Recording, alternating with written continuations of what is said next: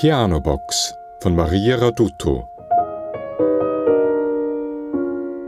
Bekannte oder selten gespielte Klavierwerke auf der Suche nach Emotion in der Musik.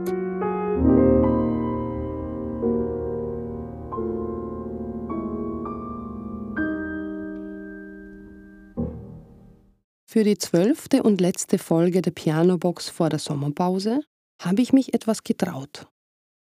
Es geht heute nicht, wie in den anderen Folgen, um ein Werk, um einen Komponisten, sondern wir machen eine kurze Reise vom 20. ins 18. Jahrhundert und zurück. Wenn es einen Komponisten gibt, der die verschiedensten Musikrichtungen, insbesondere Klassik und Jazz, Komponistinnen und Interpretinnen der nächsten Jahrhunderte inspiriert hat, dann ist es Johann Sebastian Bach.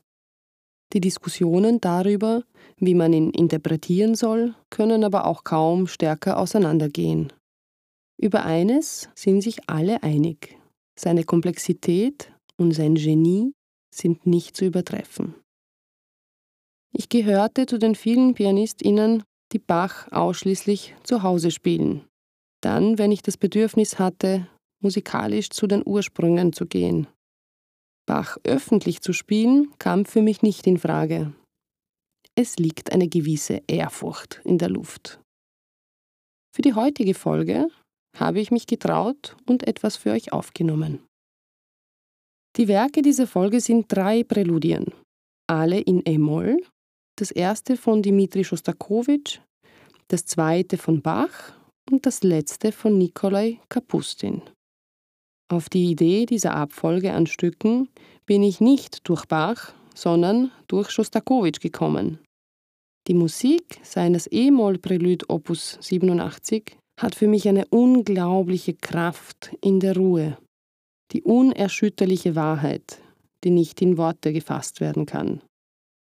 In meinen Ohren klingen bei diesem Schostakowitsch die drei Ebenen unserer Existenz. Jede für sich auf ihre Kernaussage reduziert und gemeinsam ergeben sie ein Ganzes.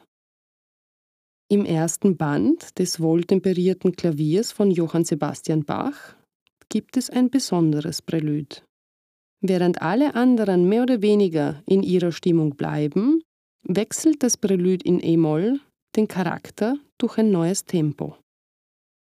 Aus einer wunderschönen, ruhigen Stimmung, die ewig so bleiben könnte, wird die Begleitung in der linken Hand zum Hauptakteur und entwickelt in einem zweiten Teil des Präluds einen Drive, der fast jazzig ist.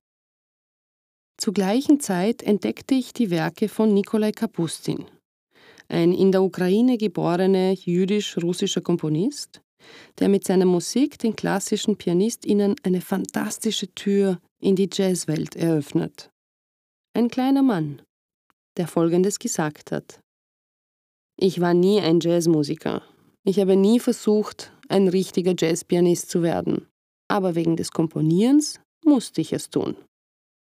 Improvisation interessiert mich nicht. Und was ist ein Jazzmusiker ohne Improvisation? Alle meine Improvisationen sind klarerweise ausgeschrieben und sie sind viel besser geworden.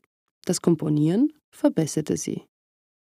Von der Idee des Tonartenaufbaus sind die Präludien und Fugen von Schostakowitsch an das wohltemperierte Klavier von Bach angelehnt. Die 24 Preludes im Jazz-Style von Kapustin wiederum an die 24 Preludes von Frédéric Chopin. Streng genommen dürfte ich sie nicht in den gleichen Topf geben, aber mir geht es nicht um Tonartenabfolgen, sondern um Stimmungen. Es geht mir darum, über die Grenzen von Stilen und Epochen auf die Suche nach den Emotionen zu gehen.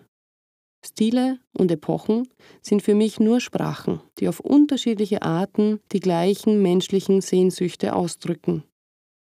Wir hören uns gleich diese drei Präludien in E-Moll an. Schostakowitsch macht den Anfang, Bach den Schwenk von der schicksalshaften Ruhe ins Jazzige und damit geht es final zu Kapustin.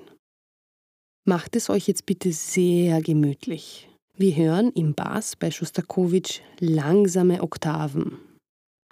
Sie sind für mich wie die Tiefen der Erde, die Weite, die sich kaum bewegt, das unweigerliche Schicksal, der lange Fluss der Zeit, in dem wir Menschen unbedeutend sind.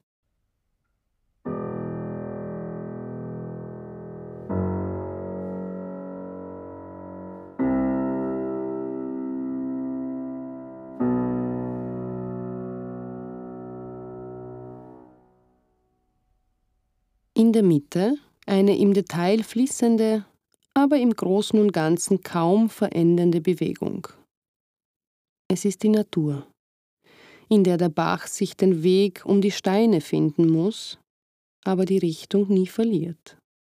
Wie die Bäume, deren Blätter unterschiedlich im Wind flattern, gemeinsam aber einen im Fluss der Zeit bestehenden Wald bilden.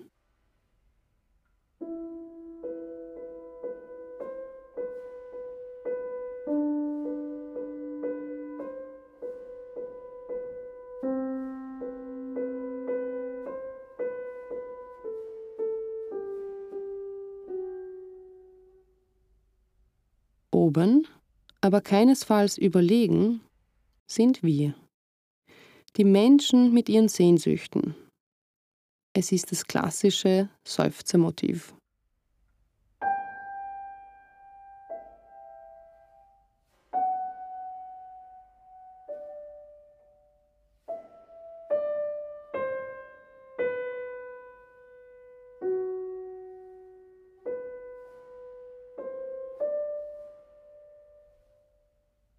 Was bedeutet es für euch, dass diese Ebenen irgendwann in der Musik vereint werden? Aus den drei Schichten bleibt nur ein Ton über. Er geht Schritt für Schritt hinauf und mündet in ein Dur-Akkord. Ist es Hoffnung?